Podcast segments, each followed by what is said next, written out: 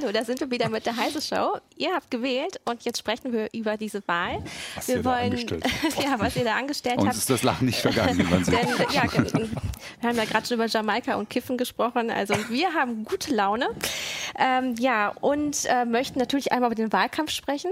Ähm, wie ist der gelaufen? Wie ist auch vor allem der Online-Wahlkampf gelaufen? Ähm, wie können wir das so ein, also ja, wie schätzen wir das ein? Und aber auch, ähm, wie passen vielleicht Grüne, FDP und CDU, CSU tatsächlich zusammen im Digitalen, äh, für den Breitbandausbau, für Open Government, für die digitale Bildung? Also wo könnten die Parteien zusammen, zusammenkommen und wo nicht? Ähm, ja, ich bin Christina Bär. Bei mir ist Holger Bleich aus der CT-Redaktion und Jürgen Kuri aus dem Newsroom. Und ähm, Holger, du hast ähm, dir auch den Online-Wahlkampf angeschaut und hast auch was mitgebracht, denn einige Parteien sind so im Nachhinein nicht ganz zufrieden mit ihrem Online-Wahlkampf, oder? Naja, es ist, ähm, also wenn man sieht, was äh, insbesondere die beiden großen Volksparteien, wenn man sie jetzt heute noch so bezeichnen will, äh, an, an digitalen Wahlkampf gemacht haben in den, in den sozialen Netzwerken, fand ich teilweise schon sehr, sehr mau. Und äh, da haben sie sich, finde ich, gegenseitig überboten. Also gestern hat die DPA so eine schöne Zusammenfassung gebracht, ähm, dass man sich jetzt bei der CDU wundert, dass man die äh, Leute nicht so richtig erreicht hat in den sozialen Medien, bei Facebook, weniger bei Twitter, weil da waren sie sowieso nicht so wahnsinnig aktiv, aber vor allem auf Facebook. Ähm, und da wurde ganz richtig rausgestellt, dass ähm, man offensichtlich in Teilen zumindest äh, bei der Kampagnenführung das Medium noch nicht verstanden hat. Also erstens werden da total weichgespülte Werbebotschaften rein, reingepostet in Massen. Dann wundert man sich, dass dann so viel Hass und Häme drunter in den, in den Kommentarspalten ist, die ja das, äh, das eigentliche Problem in so einem Wahlkampf sind, wenn man die nicht unter Kontrolle kriegt und äh, da angemessen reagiert. Aber dann hat man halt auch kein vernünftiges Social Management betrieben, äh, Social Media Management betrieben. Also hat wirklich nicht inhaltlich reagiert auf, äh, auf Hassrede oder auf äh, oder auch, auch einfach sehr kritische Postings oder auch auf Zustimmung, sondern äh, hat das dann einfach so laufen lassen teilweise. Und äh, das kann es natürlich nicht sein. Also das ist genau das, was sich im Grunde genommen auch im Offline-Wahlkampf äh, teilweise abgespielt hat.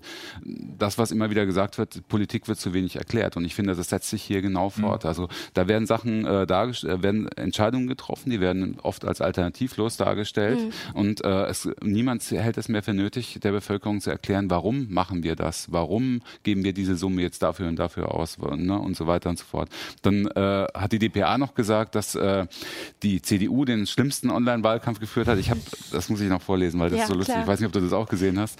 Äh, da äh, gab es einen, Tier- einen heftigen Rant, der ist auch äh, durch die sozialen Medien gegangen von einem, äh, von einem an der Basis, von einem SPD-Wahlkämpfer, von einem ziemlich jungen aus Filderstadt, glaube ich. Äh, das, ich muss das einfach vorlesen, so lustig. Und das ist ein Ausschnitt aus einem sehr langen Rant. Und was ist eigentlich mit der Social-Media-Abteilung, zumindest Twitter, in der Kampa los? Ich bin da scheinbar nicht die Zielgruppe, denn ich verfüge doch über ein Mindestmaß an Intelligenz. Ständig kommt dort nur eine weichgespülte Kacke, irgendwelche Durchhalteparolen und völlig bescheuerte Bildchen, die man noch bitte teilen möge. Mein Umfeld würde mich fragen, ob, mit, ob es mir noch gut geht und warum ich auf den S, warum ich SPD-Zeug auf Grundschulniveau weiterleite.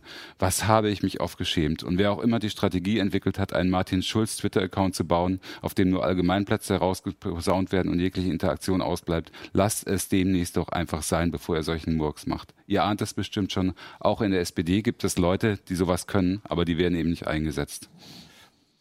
Das kann man, kann man fast so, sogar so ein bisschen, bisschen äh, grundsätzlich überhöhen. Also es ist eigentlich ein Zeichen dafür, dass die mit was umgehen, was sie nicht verstanden haben. Ne? Das heißt, sie setzen, oh, neue Technik, geil, wunderbar, das äh, macht ganz viel und dann haben sie es aber nicht verstanden, machen es genau falsch.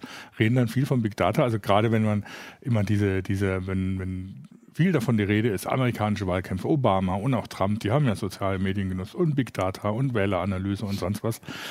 Ähm, dann kommt dann da hinten bei immer nur raus Big Data Analyse, damit man den Hauswehrwahlkampf richtig machen kann, was natürlich so Quatsch Was ist. aber auch Teil des US-Wahlkampfs war. ne? was Teil des. US-Wahlkampfs war, was sie recht gezielt eingesetzt haben, was aber die deutschen Parteien auch nicht eingesetzt haben. Die sind genauso wie früher einfach von Haustür zu Haustür gerannt und wussten nicht, wen, wem sie da gegenüberstehen. Mhm. Obwohl sie angeblich die Daten auch hatten. Ja. Äh, und haben auf der anderen Seite dann nicht verstanden, dass man, dass, äh, wenn ich Daten und Zahlen habe, ist das die eine Seite. Ich muss nur verstehen, was sie bedeuten und was ich damit anfange. Und da, da ist es dann gescheitert. Und das ist genau dieses Symptom, dass äh, im Moment es immer noch so ist, dass man tatsächlich vom Neuland reden muss, dass sie nicht verstehen, um was es geht und was da passiert und, und wie man reagieren muss. Und das zeigt sich dann eben auch an, an so Sachen, dass sie nicht damit umgehen können, dass sie so plötzlich sagen, ja, wir machen Social Media und dann eben so Zeugs passiert. Ja, sie machen Plakatwahlkampf äh, genau. in Social Media. Ja. Also sie stellen ja nur ihre Bildchen ein mit ihren ja. Slogans und reagieren nicht mehr. Also die Interaktion genau. äh, fehlt komplett. Ich finde ja interessant, dass sich genau in, in diesen Kampagnen fortsetzt, wie die, wie, äh, wie die Politik vier oder acht Jahre vorher mhm. auch äh, bezüglich Netzpolitik äh, gelaufen ist. Ne? Mhm. Nämlich eben Neuland. Man hat zum Beispiel soziale Medien äh, nicht erfasst, in, also nicht, nicht richtig erfasst, was da abgeht. Äh, und genauso behandelt man sie auch regulatorisch meiner Ansicht nach. Und genau das setzt sich hier fort. Dass, äh, dieser Wahlkampf hat einfach nur gezeigt, sie haben diese Medien einfach teilweise nicht verstanden. Zumindest in den oberen Etagen, da wo nämlich, äh, wo, wo leider der Wahlkampf ja gemacht wird. Wobei das nicht nur für die beiden immer noch größten Fraktionen gilt, sondern eigentlich auch für die kleinen. Also die Grünen haben eine eigene, äh, tatsächlich eine eigene Gruppe, Team, eines Team gegründet, das auch immer hinterhergegangen ist, wenn irgendwo was gepostet wurde mhm. gegen die Grünen und so und darauf reagiert hat und mhm. versucht darauf einzugehen. Das war schon mal ein Ansatz, den ich sehr sinnvoll fand. Und die, der, ja der Beispiel, die Grünen sind ja zum Beispiel auch, äh, die haben ein Social Media Team mit ja. zu Veranstaltungen geschickt, zu genau. Wahlkampfveranstaltungen, was dann während den Veranstaltungen gleich kurz ja. rausgezogen hat und dann getwittert hat und zur Diskussion gestellt ja, und das war, hat. Das war, ja, das war so ja ziemlich auch in den letzten Tagen immer haben sie eigentlich ganz viele Leute da sitzen, die ganz gezielt auf individuelle Fragen antworten. Ne? Und die auch Social Media Monitoring betreiben. Ne? Und das, das war dann ein Ansatz, den fand ich schon ziemlich weitgehend oder schon mhm. ziemlich gut. Aber den gibt schon seit Jahren. Ja, ja, also, hat, aber, hat aber unter Umständen ja auch damit dabei geholfen, dass die Grünen dann doch besser abgeschnitten haben, als die ganzen Prognosen gesagt haben. Ja, das ist ganz schwer da. Ist schwer zu sagen, aber wäre wahrscheinlich ein Element. Vielleicht haben sie auch einfach nur auf dem Niveau Und auf der anderen Seite, so ja.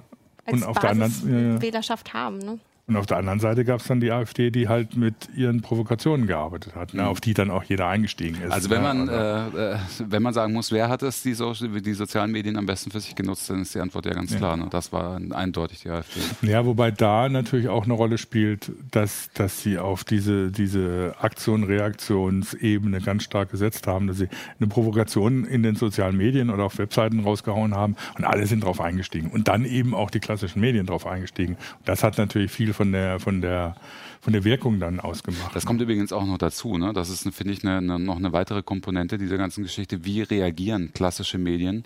Also wie reagieren lineare Medien im Fernsehen und, und wie reagieren wir auch als Printmedien auf das, was in den sozialen Medien passiert? Wie spiegeln wir das wieder?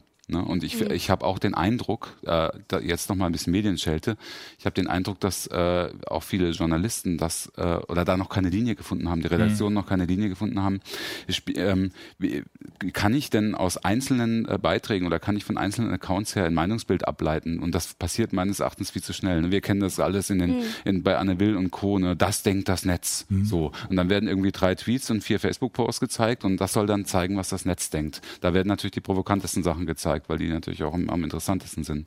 Aber das denkt nicht das Netz. Und das, ja, kommt, das mir einfach, das kommt mir einfach viel zu kurz. Und so rennt man halt dieser Aufgeregtheit in, in den sozialen Medien hinterher mhm. und kann dabei natürlich eigentlich auch nur verlieren und reflektiert halt überhaupt nicht mehr, was man da tut, finde ich, meiner Ansicht nach.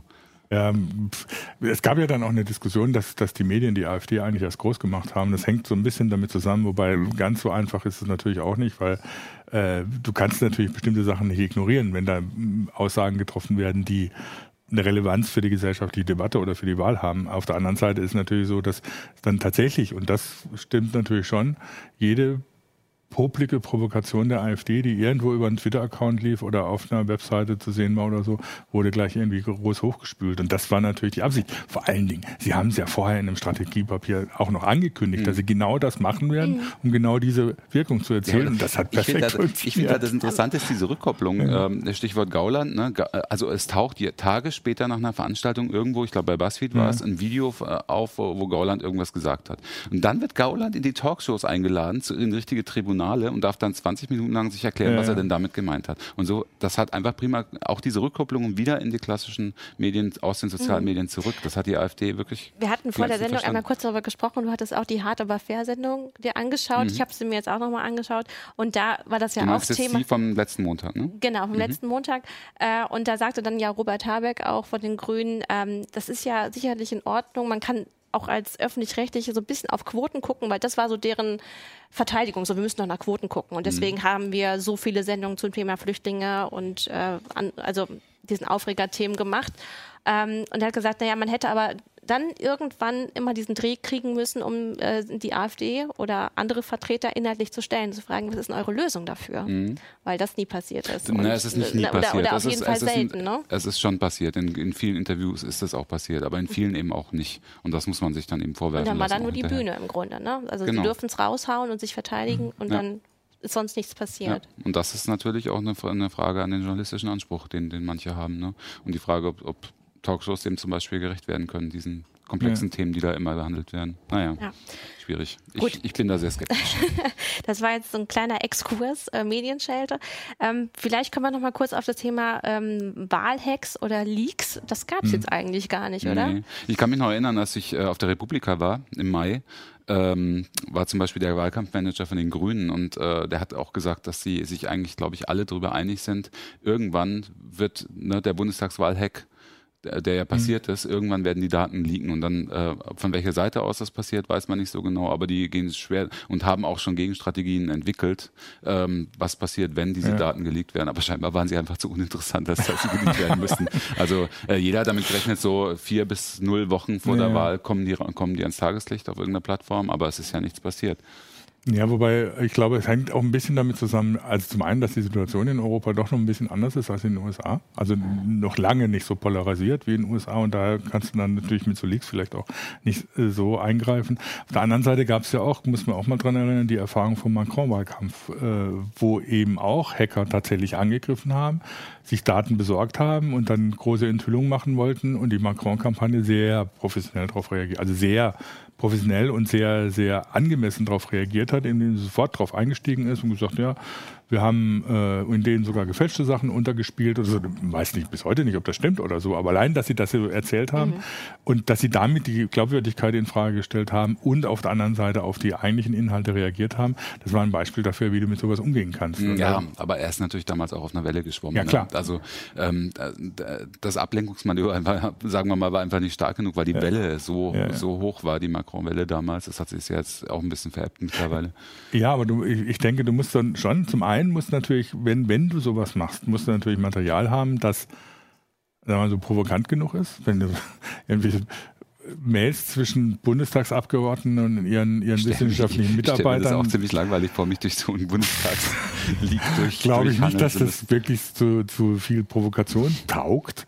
Und auf der anderen Seite muss es natürlich so platzieren, dass es jemanden trifft, der dann nicht reagieren kann oder so. Und da ist es schwierig. Also man weiß ja auch nicht, was für Material tatsächlich ja. da war. Vielleicht war es auch wirklich ganz wenig, was sie abgezogen haben. Das ist ja alles völlig unklar. Und es ist ja bis heute ist es ja nicht geklärt, was in den USA tatsächlich gelaufen ist. Mhm. Also ich meine, Facebook muss zugeben, dass sie äh, da Schwierigkeiten gehabt haben, dass da aus russischen Quellen, wer immer die jetzt gewesen sein mögen, da tatsächlich Anzeigen geschaltet wurden, die bestimmte Beeinflussung machen wollten. Dass es auch in Deutschland versucht worden ist, dass sie da aber Accounts gelöscht haben. Ähm, und haben ja gerade noch mal ein bisschen erzählt, wie sie da vorgegangen sind, dass sie bestimmte Accounts versucht haben rauszukriegen und ähnliches. Ähm, das heißt, es gab schon Versuche dann über diese, nicht über Hacks oder so, aber diese übliche, was weiß ich, was auch Breitbart gemacht hat oder äh, Fake News Seiten und so über Provokationen da einzugreifen. Aber auch das war ja relativ harmlos. Auch diese ganze Diskussion um Social Bots in den Fake Medien. Das, dazu, dazu muss ich auch nochmal sagen, ich weiß nicht, ob ihr das gesehen habt, ähm, Korrektiv hat dankenswerterweise schon eine kleine ähm, Bestandsaufnahme gemacht mhm. äh, ihrer Arbeit. Also Korrektiv ähm, ist, äh, hat zusammen mit, mit äh, First Draft ähm, im, im Wahlkampf äh, versucht, gemeldete Beiträge auf Facebook, also als Fake News gemeldete Beiträge, ähm, fact zu checken, gegen zu checken mhm. und, äh, und hat dann halt auch ziemlich genau darüber Buch geführt, was jetzt tatsächlich Fake News war und aus welche Richtung die gekommen sind. Und äh, also ganz kurz, die, die Bestandsaufnahme jetzt ist, ähm, es gab kaum den Einsatz von Social Bots, wenn mhm. dann wohl nur von der AfD. Ne? Das ist das, was das Sie, was Sie gestern so gesagt haben. Genau. Von, äh, von etablierten Parteien, etablierten nicht, ich mag dieses Wort nicht. Mhm. Also von den klassischen Parteien und von den Volksparteien äh, gab es keine, äh, wohl keine Social Bots Einsätze. Ähm, und äh, es gab Fake News, aber das, es gab nicht den, äh, die großen Aufreger Fake mhm. News, sondern es gab viele kleine, sehr geschickt, in, teilweise in geschlossenen Gruppen platzierte Fake News. Ähm, die auch teilweise so ein, ne, diese, diese Grenzfälle, die einen wahren Kern hatten, die aber dann halt total mhm. überspitzt waren, teilweise die Überschriften.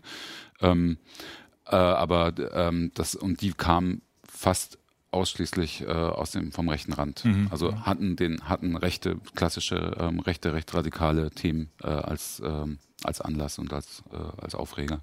Hm. Also ich habe nur so Bildmanipulationen gesehen, die Mhm, aufgedeckt genau, wurden, ne, wo man so Sachen zusammengeschnitten Ja. hat, äh, wie eine Frau am Boden liegt und da soll ein Flüchtling irgendwie oder Ja, Mensch oder, mit Migrationshintergrund irgendwie mit Messer. nicht nur Manipulation, sondern Ähm, teilweise auch Textbildscheren, ne? mh. also dass Bilder einfach über den Text Ja. in einen völlig anderen Zusammenhang gerückt werden, als sie ursprünglich waren. Ja, und äh, auffallend war halt auch, da, oder was, was da dann ja auch rauskam, ist, dass sie halt tatsächlich nur in den eigenen Echoräumen dann auch funktioniert haben Ja, und genau. kaum nach außen Und wie haben. schätzt ihr denn da die Aktion der Partei ein, ähm, die ja diese teilweise diese Gruppen gekapert hat und dann umbenannt hat und auch öffentlich gestellt hat? Davon haben ja sicherlich einige unserer Zu Zuschauer auch was mitbekommen. Ja, also ähm, die Partei hat äh, gezielt rechte, rechtsradikale Gruppen unterwandert, Mhm. also äh, vorwiegend äh, unter AfD-Mäntelchen zumindest gelaufen, diese Gruppen. Ähm, ob es dann tatsächlich alles Gruppen von AfD-Mitgliedern waren, das ist ja ist, ist nicht so ganz klar. Ähm, aber es waren, glaube ich, 31 Gruppen. Da haben die sich als äh, eingeschlichen und haben sich, äh, haben sich, äh, haben irgendwann Adminrechte gekriegt und in der konzertierten Aktion die Gruppen gekapert.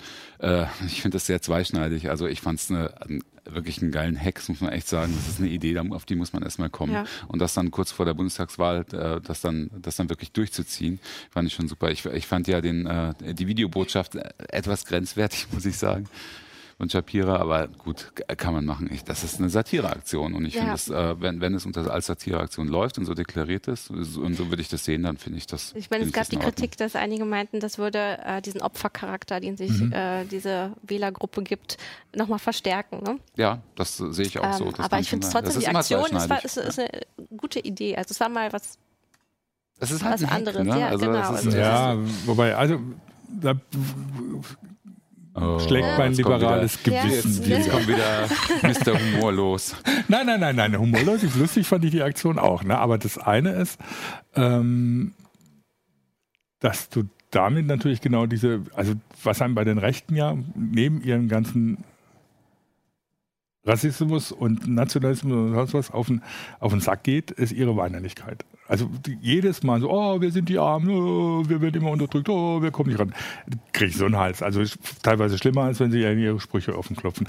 Das ist die eine Seite. Die andere Seite ist, ähm, ja gut, wer entscheidet denn, welche Gruppen da jetzt unterwandert werden und welche dann als Satire aus, dem, äh, ausgehebelt werden oder sowas? Das ist ja, da nimmt er sich erstmal raus zu entscheiden, wer was sagen darf. Und das finde ich mh, zumindest finde diskussionswürdig. ich finde es auch zweischneidig. Also ich, äh, ob das äh, es ist äh, nicht gerade demokratiefördernd, sagen wir es mal so. Also weil ich finde, dass diese diese Gruppen es haben führt zu natürlich mehr äh, Aufhetz. Also ja, aber diese Gruppen haben auf ihre Ja. Art auch eine Existenzberechtigung. Es war, es war ein Hack und der war wahrscheinlich ähm, rechtlich nicht zu beanstanden, würde ich, Mhm. würde ich mal sagen, wahrscheinlich, weil es einfach in Anführungszeichen Facebook-rechtlich Ja. oder rechtsfreier Raum, aber äh, es ist natürlich moralisch bedenklich. Mhm. Können wir uns darauf einigen? ja, ja, ja. Und ja. ich möchte mal darauf hinweisen, wir haben äh, in, der, in der Vorbereitung zur Sendung, haben wir drei gesagt, äh, die AfD kommt maximal am Rande vor. Wir, über die sprechen wir, mal gucken, ob wir es überhaupt mal erwähnen. Und zack, sind wir, Wir wieder, reden nicht reden über- wir wieder als der Großteil der bisherigen Sendung geht Ja. wieder wir geht reden nicht wieder über die. AfD, Deswegen, sondern die Auswirkungen der Rechten So. im.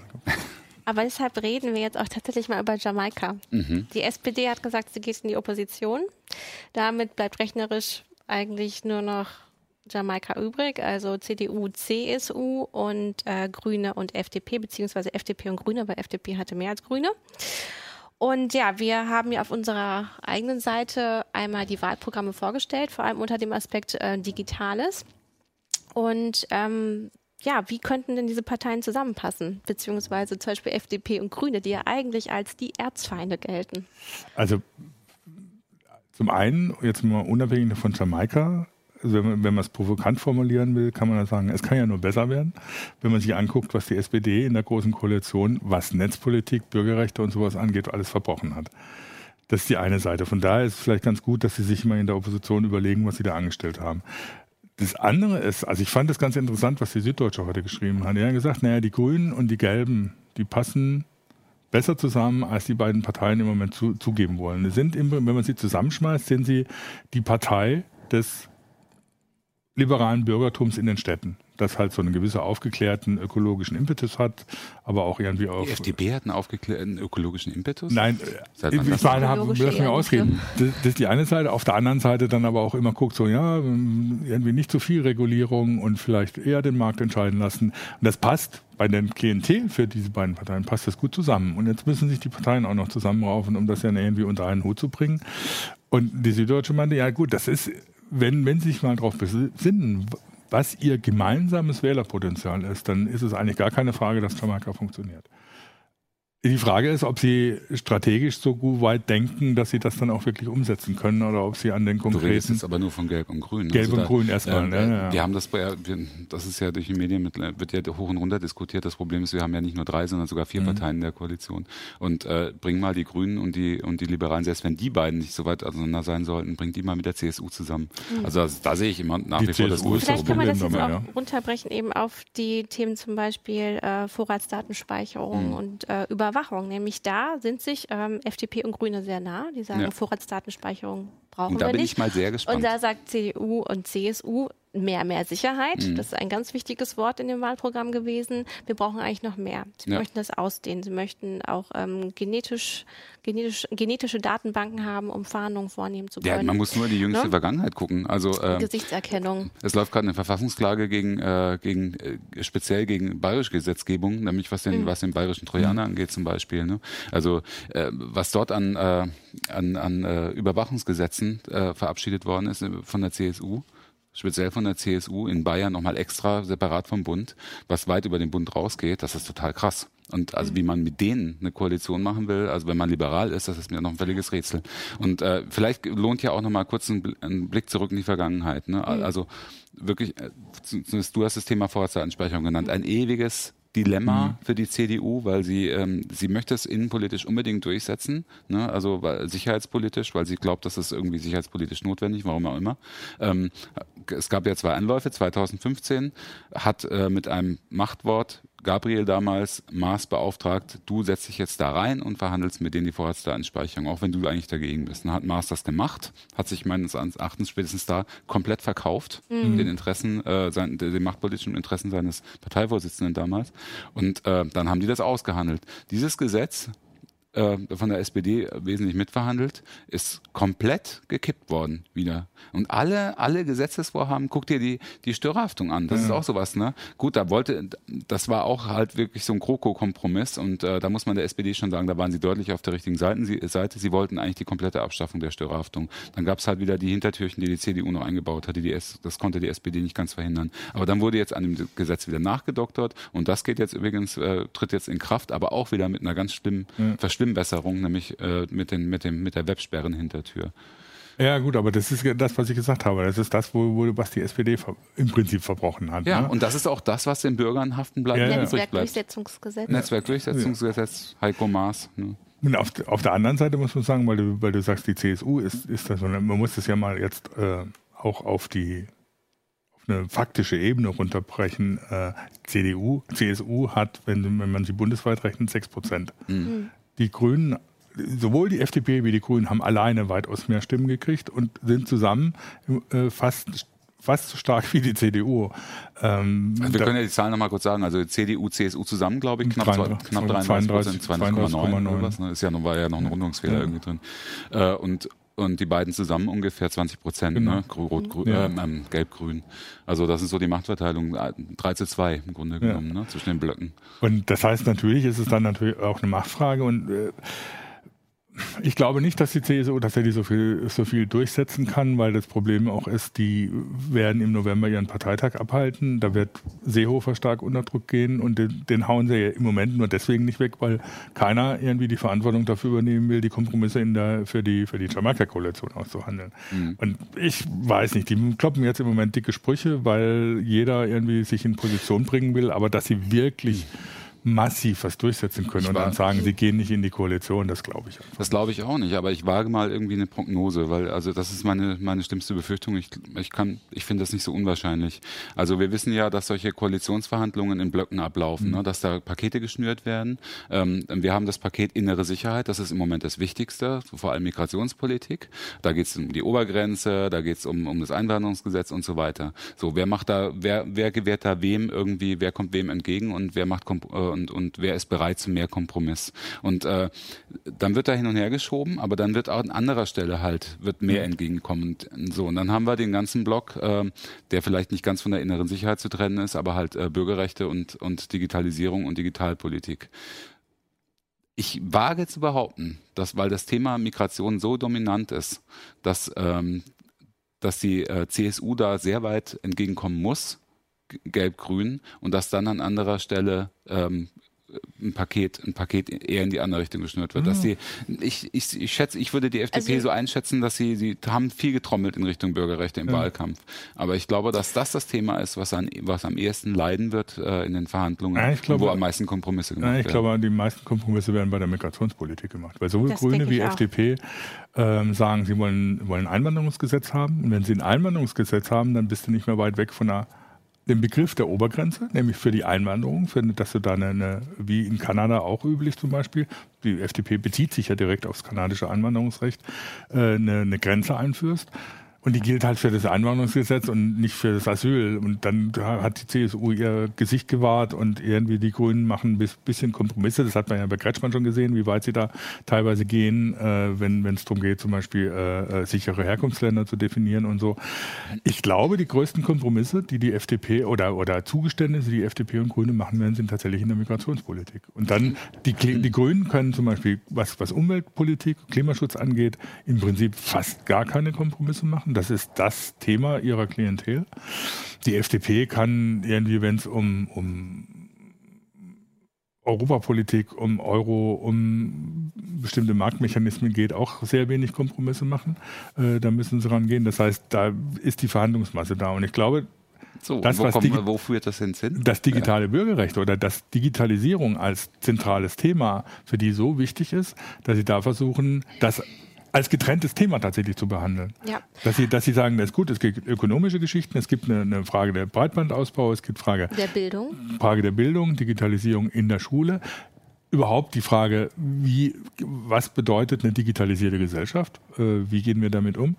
Dass Sie das so wichtig nehmen, dass Sie da, das tatsächlich als eigenes Paket verhandeln, wo Sie innerhalb dieses Pakets dann Kompromisse machen. Da kann es dann natürlich sein, dass sowas kommt wie die Vorortdatensprechung, obwohl ich nicht glaube, dass, wenn wir eine Jamaika-Koalition haben, dass die irgendwo äh, tatsächlich ein Vorratsdatenspeicherungsgesetz durchgehen lassen. Dazu haben sich FDP und es Grüne zu Ja, ja, aber eines. Äh, das wird ja verworfen, das wird verworfen vom Bundesverfassungsgericht oder vom Europäischen Gerichtshof. Im Moment ist es ja, ähm, nochmal zur Info, ist es ja ausgesetzt vom ja, Oberverwaltungsgericht. Genau. Ne? Wegen äh, EuGH-Entscheidungen und so. Genau, und ja, und es ist ja, es ist wirklich völlig klar, dass die Bundesregierung hier wieder einmal europarechtswidrig, ein genau. europarechtswidriges Gesetz Ja, und da haben sich FDP und Grüne so weit aus dem Fenster. Also ich meine, die, man kann den Grünen vorwerfen, dass sie in den letzten vier Jahren ihre ihre Chance, sich als digitale Bürgerrechtspartei zu profilieren, absolut nicht genutzt haben. Das haben sie voll verkackt trotz Konstantin Schanotz im NSA-Untersuchungsausschuss und so und Ströbele, der da mit, mit, mit Snowden äh, auch sehr aktiv war und so, haben sie es trotzdem verkackt. Also ich meine, es war ja, keine andere. Sie dann als kleine Oppositionspartei? Ja, es war keine andere Partei die, da, die das Thema überhaupt besetzt hätte. Die, genau, FDP, die FDP war ja raus, war, war ja nicht die das als einzige sonst gemacht Ja, aber hat. dann hatten ja. sie eben auch einfach einen schweren Stand. Ja. Also Im Parlament, ja, im Parlament, ja, aber sie, sie, sie haben überhaupt nichts dazu unternommen. Sie haben keinen Plan vorgelegt, sie haben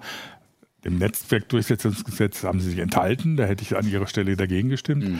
Ähm, und sie haben auch zum Beispiel keinen Plan vorgelegt, alle Welt redet davon, wie die, dass wir ein Problem haben, wie die Digitalisierung Deutschland verändert und was wir daraus machen. Das geht eben von der Bildung bis hin zu Arbeit für Null und so. Mhm. Und sie haben dazu nichts gesagt. Mhm. Nichts, nichts, null. Aber In vielleicht ist auch nicht so viel angekommen, weil lass uns mal halt die ähm, Wahlprogramme ja. angucken. Ne?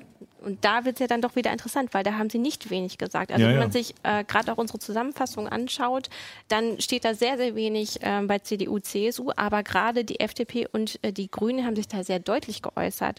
Ähm, die FDP möchte ein Digitalministerium. Äh, ne? Die sagen, ähm, wir möchten, dass da wirklich ähm, ein, ein, Ministerium für verantwortlich ist. Ne? An, äh, Grüne und FDP möchten den Breitbandausbau und die möchten Glasfaser äh, bis an die Haustür bei jedem. Ähm, ne? Also die FDP möchte auch Vectoring im Grunde verbieten und sagen, diese Kupferleitung. Das, das unser bisheriger Internetminister quasi ist ja der Bundesverkehrsminister, weil es sind ja Datenautobahnen. ja. Ne? Also das ist tatsächlich so. Das, ja. das war, war, für mich der größte Witz bei der letzten Regierungsbildung. Aber Entschuldigung, ich habe dich unterbrochen. Macht gar nichts. Es ist, äh ja, das ist, obwohl, das ist eigentlich muss man das bedauern, dass Dobrindt jetzt wahrscheinlich weg ist, weil der war immer für einen Lacher gut. Ne?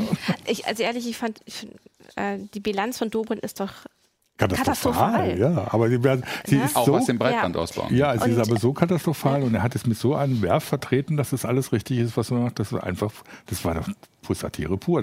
Sie kann doch die Partei nicht mehr übertreffen. Aber was für einen Schaden hat das angerichtet? Ja. Das muss er wirklich, guck dir die Maut an, guck dir den, diesen schleppenden Breitbandausbau an, ja. guck dir den Dieselskandal an. Das, ja, ist, klar. das ist wirklich eigentlich zum Lachen, ja. aber wir und haben da kann man Jahre eigentlich verloren. nur froh sein, dass die CSU so wenig Stimmen gekriegt hat. Ja. So. Äh, aber jetzt wieder zurück zu diesem Thema hier. Äh, FDP und Grüne sind auch beide dafür, die Telekom-Aktien zu verkaufen und das alles in den Breitbandausbau zu stecken. Da sind sie sich zum Beispiel sehr einig. Ähm, wo sie etwas auseinandergehen, ist zum Beispiel das Thema Open Source. Also ähm, zwar sind beide für Open Data und Open Government und dass man wirklich Daten zugänglich macht, dass ähm, man mehr digitalisiert und äh, Bürger ihre quasi ihre ähm, ja, bürgerliche Identität an einem Ort gespeichert haben und auch ihre Daten kontrollieren dürfen. Selbst die FDP sagt, ähm, Datenschutz ist wichtig. Äh, die Grünen wollen Privacy by Design. Aber beim Thema Open Source ist die FDP nicht so aufgeschlossen. Die Grünen sagen, unter dem Sicherheitsaspekt ist es wichtig, Open Source ähm, zu implementieren. Ähm, und das, das sagt die FDP zum Beispiel nicht. Aber eigentlich sind die sich sehr nah. Also dann, mhm. wenn die, wenn die dann in die Verhandlungen gehen, dürfte es gar nicht so glaub, viele Knackpunkte mh. bei den Themenbereichen geben. Ja, ne? Sie wollen mehr in Bildung investieren. Die Grünen nennen da auch ganz klare Zahlen. Die wollen viel mehr vom äh, Bruttoinlandsprodukt ähm, investieren. Die FDP sagt, naja, wir wollen 1000 Euro pro Schüler ähm, investieren. Auch wenn diese, man, übrigens. Wenn, ja, du wolltest das anschneiden, dieses Thema mit Frau Wanka. Ja, ne? auch, diese, auch diese Geschichte ist so ein Armutszeugnis. Ne? Da, äh, da stellt sich äh, unsere Bildungsministerin hat sich vor einem Jahr hingestellt mhm. und hat gesagt, ohne wohl offensichtlich vorher die Bundesländer, die eigentlich zuständig sind für die Investitionen in den Bildungsbereich zu informieren. Äh, es gibt jetzt einen Digitalpakt zwischen Bund und Ländern und äh, der Bund stellt fünf Milliarden Euro bereit, die die Länder dann in mhm. Schulen investieren können, was Digitalisierung angeht und so. Äh, es war weder, weder war das irgendwie ähm, abgesprochen offensichtlich mit Schäuble. Also es war überhaupt nicht, ist, überhaupt, ist auch heute noch nicht vorgesehen im Haushalt. Dieses Geld ist schlicht nicht vorhanden. Das war nämlich das Erste, was die Länder gefragt haben, wo das eigentlich herkommt, weil sie nicht keinen Haushaltsposten dazu finden können, gab es nicht. Äh, und dann äh, und jetzt sind die Länder natürlich total stinkig. Ne? Also schon allein das, also äh, es gibt ja auch noch Kooperationsverbot. Ne? Also das, mhm. Äh, inwieweit der Bund mit den Ländern zusammen irgendwie in der Bildungspolitik investieren können, ist ja steht ja auch noch auf dem anderen Blatt. Also das war wieder so ein Schuss irgendwie ins Blaue rein. Der Wanka hat gesagt, das sollte eigentlich jetzt, ne, das hat sie im Wahlkampf nochmal gesagt, sollte jetzt in die Koalitionsverhandlungen kommen. Ich wage mal zu bezweifeln, ob dieses Ding noch überlebt. Also ja. wahrscheinlich muss es einfach eine ganz neue Anstrengung geben. Aber das ist, ja, das ist, ja, diese, dieses Ding, was du auch schon gesagt hast, wir haben vier Jahre verloren. Ja? Über manches kann man lachen, über manches lacht man Tränen, bleibt einem das Lachen im Hals stecken. Aber es sind tatsächlich vier Jahre verloren. Und das sage ich eben auf die Grünen bezogen, jetzt nicht nur auf die Regierung bezogen, sondern auch auf die Opposition, weil sie bestimmte Themen eben nicht nach vorne gedrückt haben. Das wird jetzt an, wahrscheinlich anders sein, weil unter anderem die FDP natürlich da auch sehr drückt. Sie haben ja irgendwie so mit ihren also die FDP hat manchmal den Eindruck gemacht, das wollte sie irgendwie die, den Wettbewerb um die dümmsten Wahlsprüche gewinnen, aber sie hat natürlich bestimmte Themen angesprochen. Ne? Also diese mhm. Digitalisierung first, Bedenken second ist völlig bescheuert.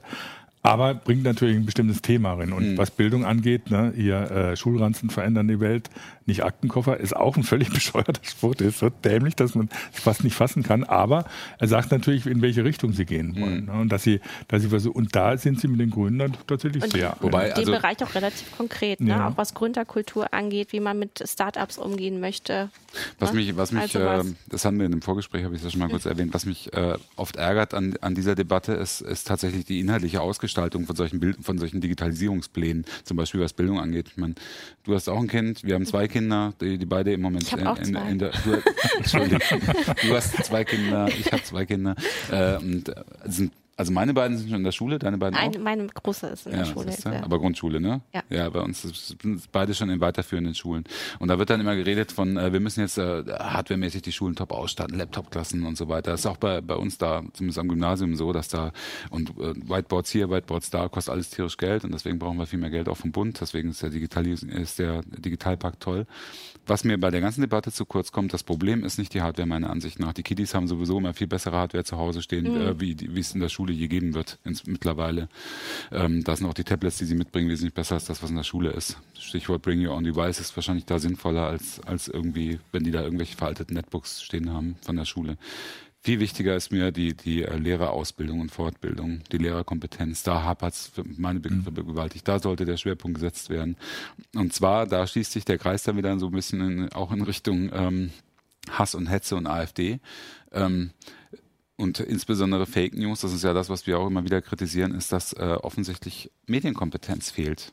Und das fängt in den Schulen an. Mhm. Und äh, ich bin dringend der Meinung, der Schule, es sollten, es sollte investiert werden, zum Beispiel in Medien, Mediencoaches in den Schulen, dass, äh, dass die Kinder da zumindest ein bisschen Fähigkeit vermittelt bekommen, äh, Fakten mal gegenzuchecken, wenn sie, wenn sie irgendwas sehen, dass sie nicht alles sofort glauben, was ihnen vorgesetzt wird, auch in irgendwelchen YouTube-Channels. Äh, die können ja auch überhaupt nicht mehr erkennen, ist das jetzt ein Influencer, der, der, mhm. der mir das bezahlt hier präsentiert oder ist es jetzt tatsächlich echt? Ne? Also, und ähm, da passiert einfach viel zu wenig. Also die, die glauben einfach alles. Und die Lehrer tun das mittlerweile teilweise auch, weil sie nämlich auch völlig überfordert sind mit der Rezeption von neuen Medien. Mhm. Und ich finde, in die Richtung sollte viel mehr investiert werden. Interessante Frage, also weil wir jetzt so über die schon viele Themen angerissen haben und man fragt hallo, ob wir denn das Gefühl haben, dass es gut weitergeht. Ähm, also was unterm Strich jetzt mit der neuen Regierung dabei rauskommt. Und spontan fällt mir immer nur so einer meiner Lieblingssprüche ein. Ich weiß nicht, ob es besser wird, wenn es anders wird, aber ich weiß, dass es anders werden muss, wenn es besser werden soll. Ich weiß nicht, was Jamaika bringt also was weiß ich, wenn wir so mhm. über, über gerade über Bildung reden, dann es kann sein, dass die FDP auch rausgeht und jetzt irgendwie so 10 Milliarden raustut, um alle mit Laptops auszustatten. Was dann hat jeder einen Laptop und die Kinder amüsieren sich, weil sie zu Hause einen besseren Laptop haben. Und, ähm, auf der anderen Seite habe ich das auch bei solchen Themen, gerade was Bildung angeht, plötzlich mal ein bisschen frischer Wind dann reinkommt und andere Sachen diskutiert werden. Mhm. Ähm, eben, was du gesagt hast, dass man vielleicht auch geguckt wird, wie gehen denn die, können denn die Lehrer den Kindern überhaupt was beibringen? Mhm. Ähm, können sie überhaupt mit dem Zeugs umgehen? Das ist die eine Seite, dass auch geguckt wird, wo, wie ist denn jetzt tatsächlich die Lücke in der Infrastruktur? Sowohl nicht nur bei Bildung, sondern insgesamt in Deutschland. Bedarf? Wo ja. ist der Bedarf? Es wird so viel am ja. Bedarf vorbei diskutiert und entwickelt im Moment, finde ich. Und da habe ich das Gefühl, dass die, die, das Ergebnis der Wahl gar nicht so schlecht ist.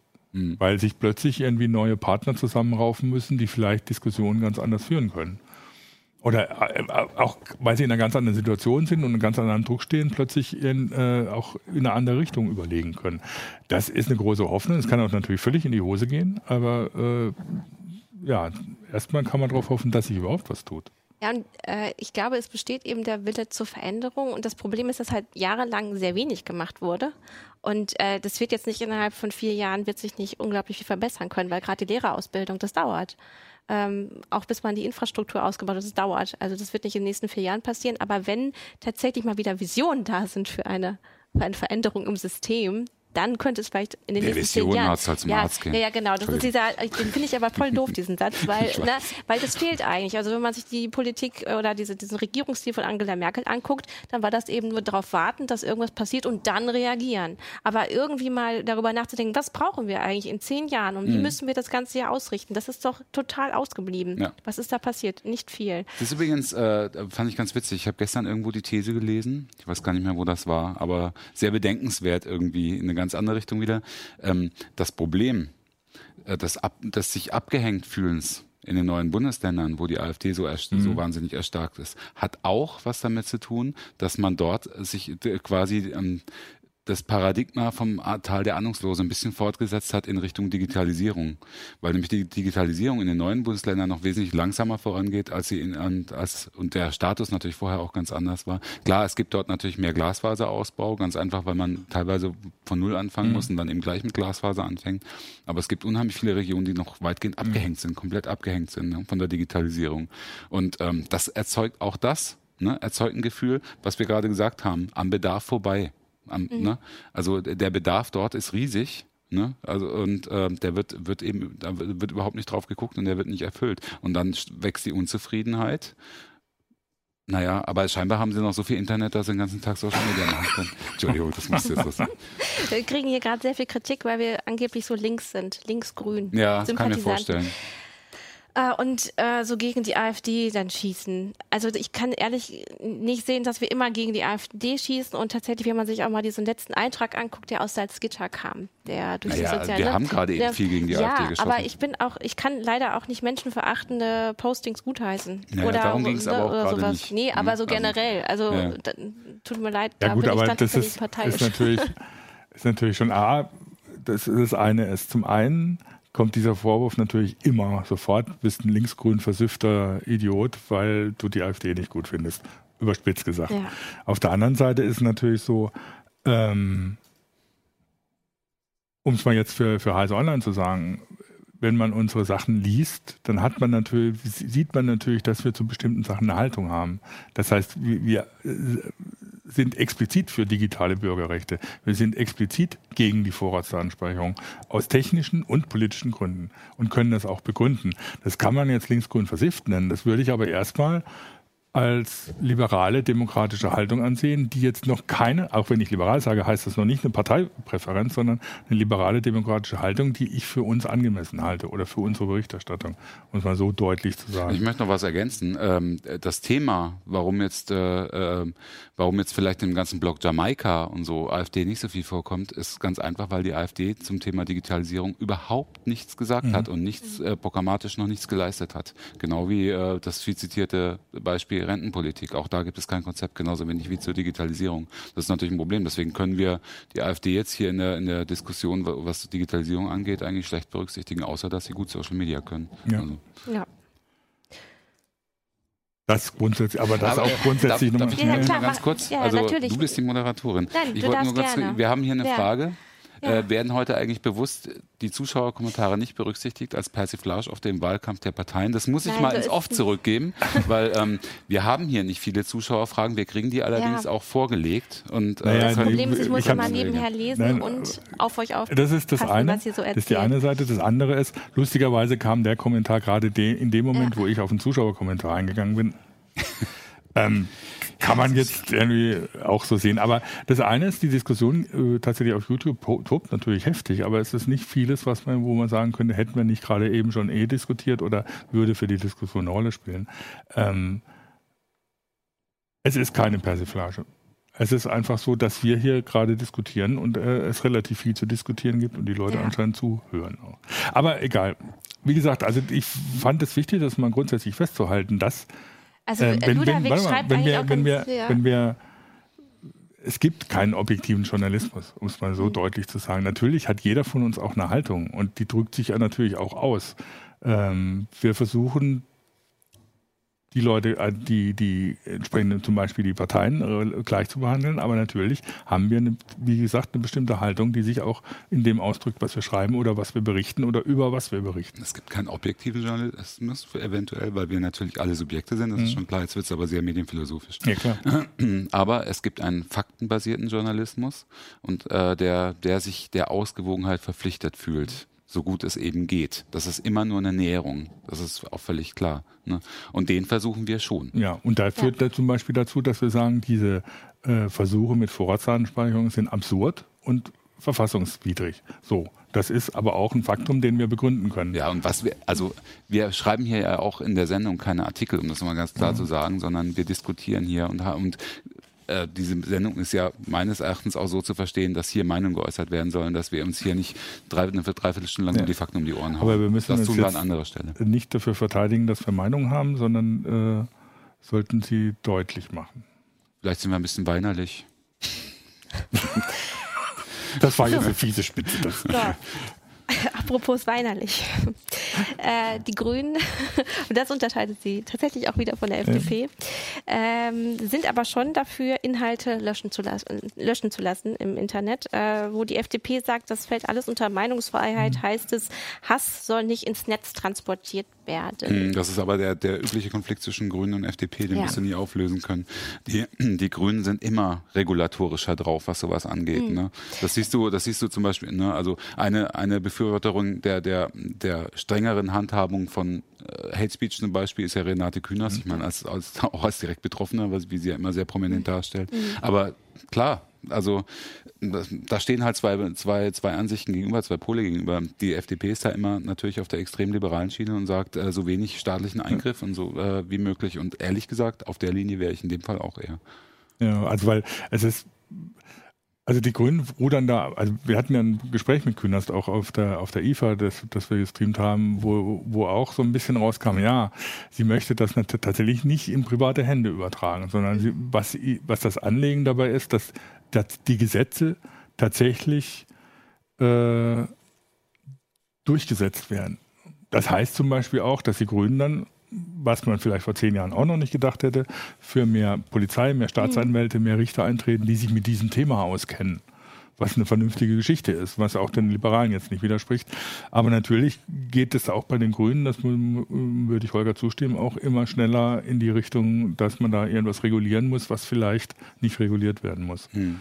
Ähm, da gibt es wahrscheinlich auch die größten Konflikte zwischen FDP Das ist ja das, was die FDP im Wahlkampf immer sehr zugespitzt hat. Äh, die Verbotspartei, die Grünen, ne? klar. Ja. Ne? Also Hate Speech ist jetzt verboten. So. Also das haben, haben die Grünen natürlich mhm. so niemals gesagt. Ne? Aber die sind, befinden sich auf dem Spektrum eher wirklich auf der regulatorischen mhm. Seite, würde ja. ich sagen, teilweise.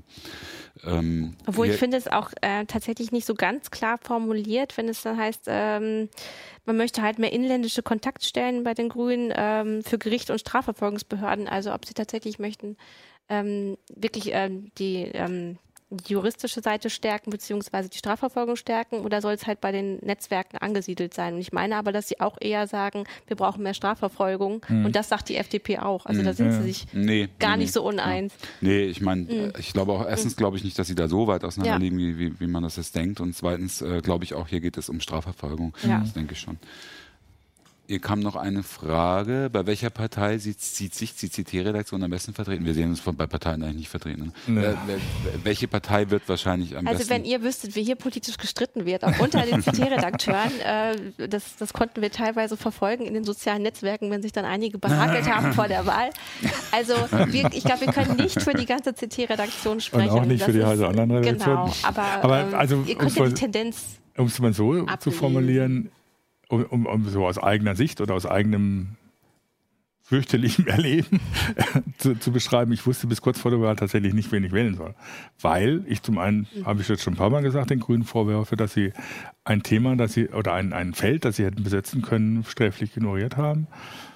Äh, und auf der anderen Seite die FDP ähm, mit ihrem Marktliberalismus dann manchmal doch ein bisschen übers Ziel hinausschießt. Äh, und die SPD hat dann wiederum so viel verbrochen, in der großen Koalition. Das geht irgendwie auch nicht. Die Linken wiederum sind extrem, noch extremer regulatorisch und, und dirigistisch drauf als die, als die Grünen. Und ich wusste es wirklich tatsächlich bis vor kurzem, bis, bis, bis kurz vor der Wahl nicht, was, was ich wählen soll und weiß bis heute nicht, ob ich richtig gewählt habe.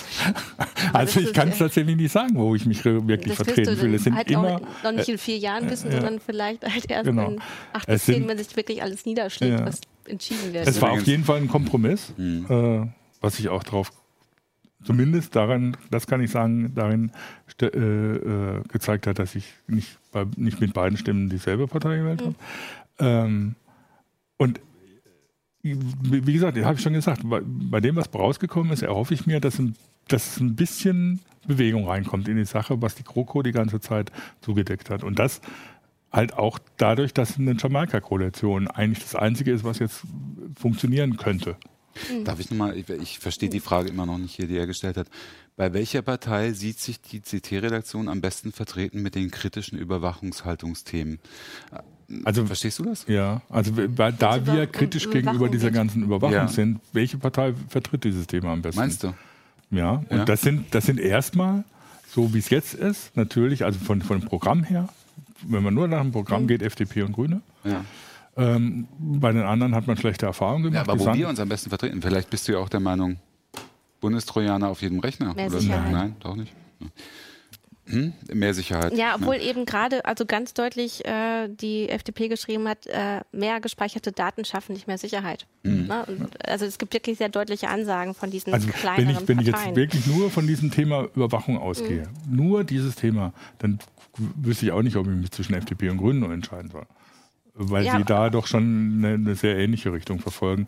Aber das geht dann eher in so eine Richtung. Also da würde ich nicht Linke und nicht SPD und nicht, schon gar nicht CDU äh, wählen, äh, auf keinen Fall. Ja, mir- geht mir, Was sie geht halt mir genauso. deutlich ja dann unterscheidet, ist, dass die Grünen es auch immer ökologisch Mhm. ähm, begründen, warum sie auf Share Economy- setzen oder auf Home, einen Anspruch aufs Homeoffice. Das macht die FDP auch.